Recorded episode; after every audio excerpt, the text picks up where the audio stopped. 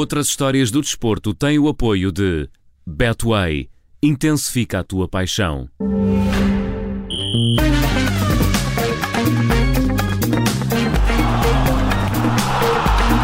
Arrancam agora as outras histórias do desporto e quem é melhor para nos contar as novidades do que a jornalista da Rádio Observador, Filipa Ribeiro. Olá, Filipa, bom dia. Olá, bom dia. Hoje começamos com novidades para os amantes de FIFA. Ao que parece, a nova edição do jogo vai ter dois estádios portugueses, o da Luz e o do Dragão. Dragão. Do Dragão.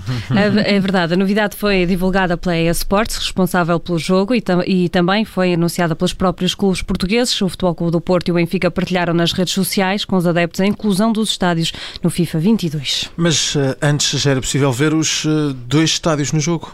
Sim, já era possível fazer jogos nos dois estádios. Durante vários anos o FIFA uh, contou com a presença dos estádios portugueses, como o do Dragão, do, até o do Alvalade, o da Luz e o do Bessa, de Boa Vista. No entanto, os estádios eram apresentados com outros nomes. Agora, este ano, na nova versão do FIFA, os estádios da Luz e do Dragão vão estar oficialmente representados. Ou seja, bem vistas as coisas, continua Diz lá, tudo Paulo, igual, tu não é? percebes destas Eu coisas? percebo imenso futebol, não é? Só mudam mesmo os nomes, não é? Sim, só mudam os nomes, fica tudo igual. Uh, Para além dos estádios portugueses, outra das novidades é também a qualidade dos gráficos. O FIFA tem evoluído sempre de ano para ano.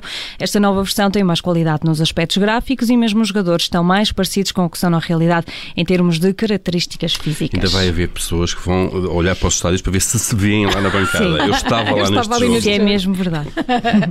Portanto, tudo a compor-se para um aumento de vendas do, do jogo no país. Eh, Falamos agora de José Mourinho. Parece que a vida está a correr bem ao técnico português, pelas Itálias. É verdade, o início da época está a ser bom para o português que lidera agora os comandos técnicos da Roma. Mourinho tem somado algumas vitórias e está a deixar o clube no grupo da frente da Série A, Liga Italiana.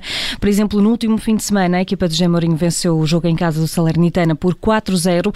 No final do jogo, de regresso a Roma, numa viagem de duas horas de comboio desde Salerno, Mourinho fez questão de se filmar a comer uma boa pizza para celebrar a vitória. É uma ótima imagem também. Também já, já consegui ver esses- esse vídeo. Mas uh, podemos dizer aqui que, que Mourinho é alguém que, que se está a dar muito bem com a vida italiana. Como não dar bem com a vida italiana? E com, Oh. muito, com muita classe a comer uma bela pizza, eh, é o que parece no, no vídeo eh, do português, que o português chegou a partilhar no Instagram. Eh, na descrição, José Mourinho diz que depois de uma vitória não há nada como uma bela pizza. Depois de uma vitória, depois de uma derrota, não é? Uma pizza cai sempre bem, não é? Cai sempre bem. Eh, As horas certas, agora de manhã não dava muito jeito. É, Sim, convém sim, ser na hora certa. Não importa Se dizer. fosse uma rústica. só vale a pena se for sem ananás. Sim. Isso isso é uma discussão. Sem fruta, sempre. Eu, por, por acaso, não me importo. Não te importas. Outro dos temas a marcar o dia de hoje é, claro, o fecho do mercado de transferências com os jogadores a saltarem de um lado para o outro, ou não. Há jogadores que rejeitam sair dos clubes, mas, Filipa, há também quem peça por favor para sair. quase que implorar. Há sempre um caso desses em todos os clubes, desta vez aconteceu no Arsenal. Ao que parece, o médio Maitland Niles está descontente na equipa. A desmotivação é tanta que o jogador chegou a pedir nas redes sociais, no Instagram, ao Arsenal que o deixe sair para, o clube que o, para um clube que o coloca a jogar. Na publicação, o médio identifica até mesmo o Arsenal e coloca em vários emojis tristes. É normal que, que o Niles esteja, esteja cansado do Arsenal, até porque, na verdade, o jogador está, está no clube da- desde a formação. Sim, foi sempre Arsenal e apesar de, de estar desde a formação nunca conseguiu destacar-se muito no clube. Chegou a ser titular quando passou para a equipa principal, mas acabou esquecido. No último ano chegou a estar emprestado ao West Bourne. Agora, a um ano de contrato a acabar, parece que o jogador quer mesmo mudar.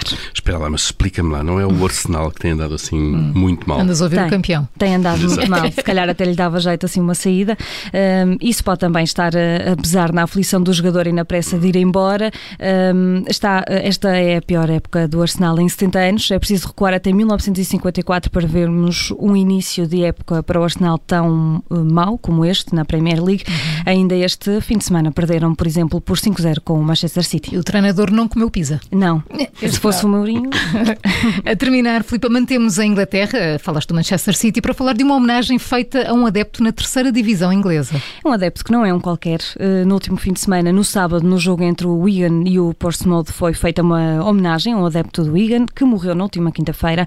Chama-se Kate e é um pato. Espera lá, deixa eu ver se eu entendi, Filipe. Eu gostei foi da forma como a Filipa disse isto. Chama-se Kate e é um pato. E é um- assim, a coisa mais é normal, mais normal do mundo. Mas vais ter que explicar isso melhor. Estamos a falar de um pato animal que era adepto de um clube E que foi e um- que foi homenageado num estádio. E isto não se, papa- não se passa no FIFA 2022. Não, pois não foi É no FIFA, foi Junta a realidade. mesmo- boca para, para, Disseste a frase toda bem. Disseste papa. Não se papa, pato. Arroz. foi no mundo, foi no mundo real, Paulo. Eh, este pato, o Kate, foi uploadido de pé e teve até direito a uma fotografia no ecrã gigante do estádio.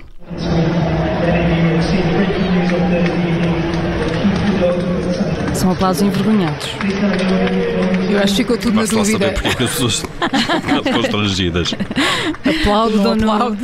Ainda assim, o dono do pato decidiu partilhar o momento no Twitter com a descrição: Aí está o meu menino na tela do estádio. Eu, eu estou a tentar perceber o que é que leva um é ele clube a homenagear um pato. O que, é que, o que é que o pato fez para ser homenageado? Sim, eu creio que o pato não terá ido a todos os jogos.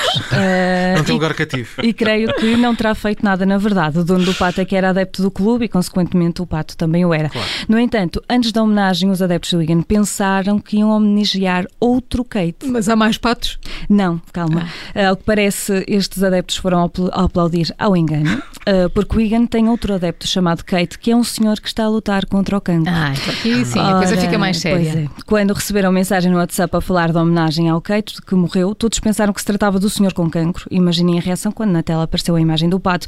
Entretanto, para compensar, o clube já avançou que o, esse adepto, o Kate humano, vai ser convidado a assistir ao próximo jogo em casa, no Ah, que bom, que bom. Pelo menos isso. A homenagem dos ingleses a um pato adepto de futebol a fechar as outras histórias do desporto. A jornalista Filipa Ribeiro, que regressa amanhã com mais histórias. Até amanhã, Filipa. Até amanhã.